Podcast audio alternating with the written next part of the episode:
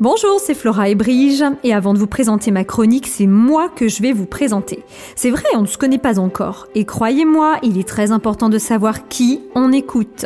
On devrait y penser plus souvent quand on regarde la télé. Que sait-on de celui dont on boit les paroles? Et c'est pareil quand on boit autre chose que des paroles. Que sait-on du multimilliardaire qui commercialise un célèbre soda, à part qu'il est multimilliardaire?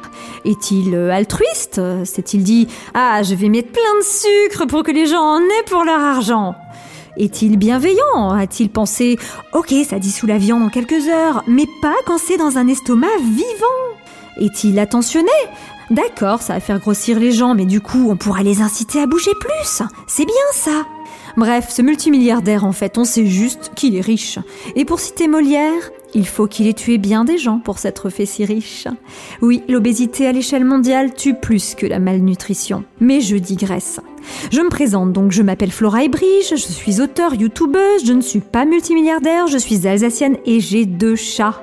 Oui, deux chats, ces redoutables prédateurs qui menacent la biodiversité. Et pourtant, je vais oser donner des écolo-astuces pour prendre soin de soi en même temps que de la planète, alors que je suis loin d'être parfaite. Mais du coup, je le ferai en toute modestie. Je vous promets pas qu'on sauvera le monde, mais au moins on peut essayer d'être le changement qu'on veut voir dans ce monde. Ah, Gandhi et Molière dans la même chronique, c'est sûr, on est en bonne compagnie. Allez, d'ici la semaine prochaine, soyez attentifs à qui vous écoutez et prenez soin de vous, vous prendrez soin de la planète.